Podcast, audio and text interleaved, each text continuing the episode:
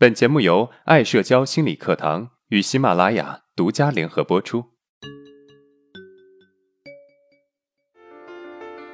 走出社交恐惧困扰，建立自信，做回自己，拥有幸福人生。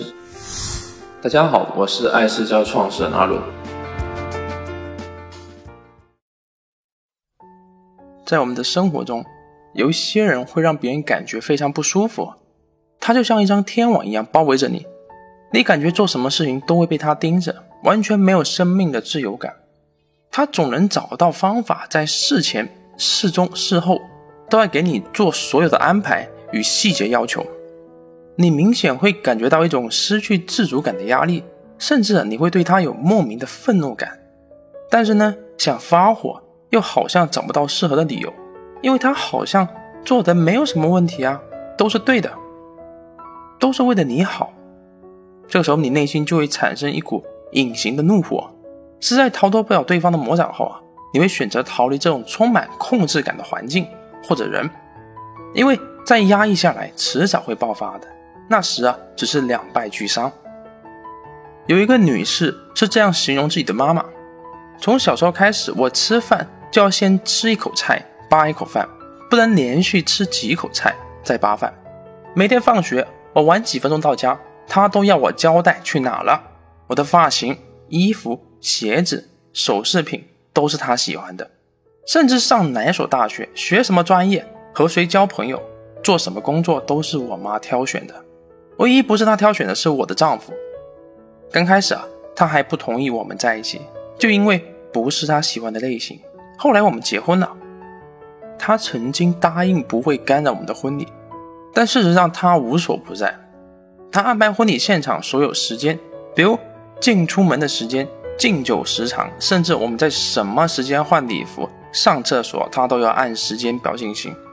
现在已婚了，我每周都要回去向他打报告，不然他就很可能会生病或者出现什么事情找我麻烦。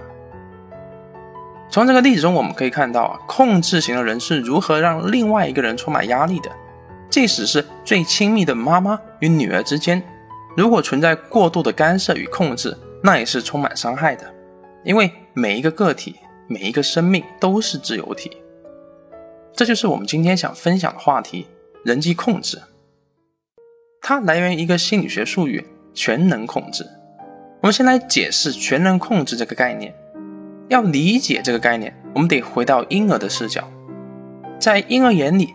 自己与世界是融为一体的，他分不清楚自己与外部环境有什么区别，他认为自己就是世界，并且认为自己具备控制外界的力量，能够随心所欲地获取自己想要的东西。如饿了，就有一个奶瓶或者一个乳房自动出现在嘴边；如果冷了，就有一张毛毯过来把自己包裹起来，然后就暖和了。如果想要抱抱，就有一双手伸出来，舒服的抱着自己。所以那时脑子还没发育好的小婴儿啊，就以为自己是无所不能的神，想要什么就有什么，外界是自己可以轻松驾驭的。这就是全能控制的形成来源，也就是我们每一个人婴儿时期都要经历的一种健康发展的养料。但是如果这个婴儿长大了，还是无法成熟。脱离这种以为自己全能神的幻想，那么就会形成成人世界中的全能幻想，即人际控制，渴望影响他人、战胜他人。我们知道，正常的两个人进行社交，结果往往是彼此开心、愉悦的一种状态，因为这个过程中存在爱与情感的流动。就像我们付出了关心给了你，你回馈理解给了我。人际控制者的快乐。绝非是情感交流与分享，而是一个控制能力的擂台，是以输赢论开心的。这样结果往往是被控制方很不开心，因为他感觉到了一种隐形的自由剥夺；而人际控制者呢，则因为成功战胜了对方而感觉到开心，因为他窃取了别人的自由，他就更加强大了。这让他再一次体验到小婴儿可以拥有控制外界能力的全能幻想。其实我们可以看到，人际控制者背后其实是虚弱无能与强烈嫉妒心，而他的自尊体验来源于战胜他人，成为强者。获得力量感，从而啊认为自己是有能力的。为什么有些人没有很强的人际控制欲，而有些人则成为上面我们讨论的人际控制欲者呢？我们现在来了解一下啊，小婴儿全能的幻觉，本来会在父母的爱与鼓励下顺利的过渡为对父母的依恋与信赖，这样就会成为健康的拥有爱情与情感交流能力的成人。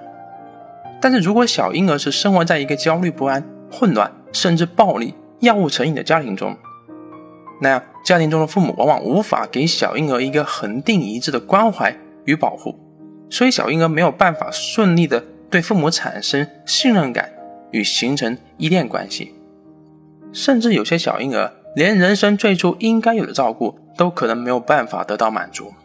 于是啊，这些小婴儿在长大成人后会产生情感的缺失，以至于无法从人际关系中体验到爱与关怀。只能一味的追逐更强大的能力，活在自己是全能神的婴儿幻想中，所以就不难理解为什么人际关系对他们来说是一个控制能力的鄙视擂台。他们表现出控制型的人际交往背后啊，是自身的虚弱感与嫉妒心。在上面我们谈的人际控制的现象成因后，那么我们来看看，如果一直使用人际控制会产生哪些危害。第一，社交失利，情感缺失，无法拥有持续的社交关系。这个好理解啊，被人际控制的人们会感觉到不开心与想要逃离，很难对人际控制者付出情感真心。同时，人们不断的逃离他的控制，会让他非常的焦虑不安，产生很多负面的感受，如虚弱感、强烈的嫉妒感。他不会心甘情愿就这样失落无能的痛苦着。转而啊，去寻找新的社交群体，周而复始。人际控制者没有办法拥有长久的真实的社交关系，长期处于孤独中。第二点，控制家人或犯罪。如果在外部没有办法满足人际控制者的欲望，他可能会更加倾向于控制自己的家人，如以一种过分溺爱的方式或幼稚的心理战术去控制家人。比如，控制型的父母会要求孩子一切听从自己的安排，并保证事情必须按照自己的目标去发展，否则就让孩子失去自己的爱，或者伤害孩子。如我们开头例子中，妈妈会控制女儿的人生，以自己的意志来替代女儿做人生选择。如果女儿不听从，则会威胁女儿失去自己的母亲。而如果一个人的控制欲达到丧失良知的程度，那可能进一步以犯罪的行为来控制他人，如反社会人格的杀人犯会以杀死对手这种战胜他人的方式获得控制对方的满足感。听起来很血腥啊，并且啊很容易被警察叔叔绳之以法。所以，聪明的人际控制者会以更多隐形的方式来满足自己战胜他人的欲望，其中不乏包括一些暴力、冷漠的商人、集权领袖。如希特勒就是一个成功伪装的典型反社会人格型的人际控制者，他的战争欲望来源是控制、征服其他国家，一切只是为了战胜他人的自大自尊体验。而他的情人艾娃也同样是典型的控制型女性，她的目标是征服希特勒这个在她心中代表着权力的男人，这样她也就同样取得了战胜他人的能力感。幸好他们失败了。于是，两人在结婚第二天后，双双在城堡中自杀身亡，并且让护卫焚烧尸体。烧毁尸体同样给人一种强烈的控制感。他们甚至连自己死后的尸体也都要控制好了，并且啊，避免被示众羞辱，从而成为失败的无能者。谈了令人毛骨悚然的希特勒夫妻后啊，我们回到今天的主题：人际控制者。毕竟啊，这么极端的反社会人格的全能控制，我们一般是达不到的。这么没有良知的状态，往往也是警察和犯罪心理学的事啊。我们是社交号，我们来看看啊，对现实生活中或轻或重的人际控制，如父母对子女望子成龙、望女成凤的控制，各种争做第一的名誉，工作中或社交中想要控制住他人，获得战胜感等等。那么，我们如何在发现了自身的人际控制欲望后，来帮助自己呢？第一点，意识到自身的局限性。我们也需要意识到自身的局限性。每个人不可能是无所不能的神，至少神都是不用吃喝就能飞的。如果我们需要吃喝，如果我们不能飞出银河系外生存，那最好主动放下小婴儿时期的全能神屠刀，接纳身为地球人的局限性。第二，尊重人际边界。每个人都是独立的个体，就如我们的皮肤隔开外界空气或其他物质的融合。而你我之间再怎么亲密，也都是没有办法突破皮肤的边界，不然可能我们就不是独立的人了。所以，我们需要意识到人与人之间是有边界的。在社交活动中，我们的心灵与思想肯定在一定程度上受他人影响，也会在一定程度上影响他人。但是，每一个生命都是自由体，一个生命没有权利，也没有必要去控制另外一个生命的自由。我们需要尊重人际边界。不控制、不侵犯他人的自主权与自由感。第三点，寻找满足自尊需求或能力体验的新方式。凡事啊，都会有好或者坏的两面。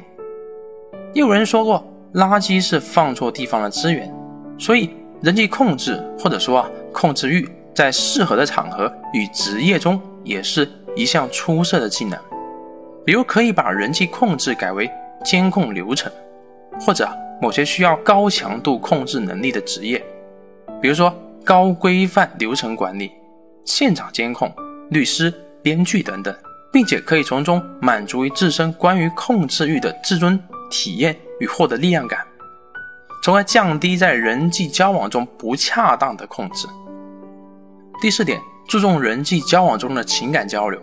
从上面的学习中，我们可以知道，人际控制者其实是缺乏情感表达能力。与爱的体验能力的，他们往往会错误的以为情绪流入或者情感需要是软弱无能的象征，他们往往会对战胜他人产生非常大的兴趣，从而忽略了人际交往中情感才是交换的重点。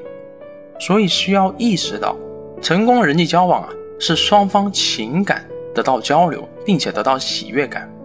成熟的使用人际交往中情感互动。与喜悦感来替代战胜他人后的这种体验，从而啊降低人际控制的错误社交模式的发生。我们来回顾一下今天的内容啊。今天我们分享了人际控制的概念，即战胜别人才能快乐。实际上啊，它是一个错误的人际模式，成因与婴儿时期的全能控制幻想、混乱不安的家庭环境有关。它可能导致人际交往的控制。家庭控制、不道德商业行为，甚至战争犯罪。改善它的方式有：第一，意识到自身的局限性；第二，尊重人际边界；第三，寻找满足自尊需求或者能力体验的新方式；第四，注重人际交往中的情感交流。如果今天的内容对你有帮助，那么欢迎订阅我们的专辑，并且啊，把这个专辑分享给。有需要的朋友，好，今天的内容就到这了。如果你有任何的疑问和想法，欢迎在音频的下面评论互动，我会挑选有代表性的问题进行回答。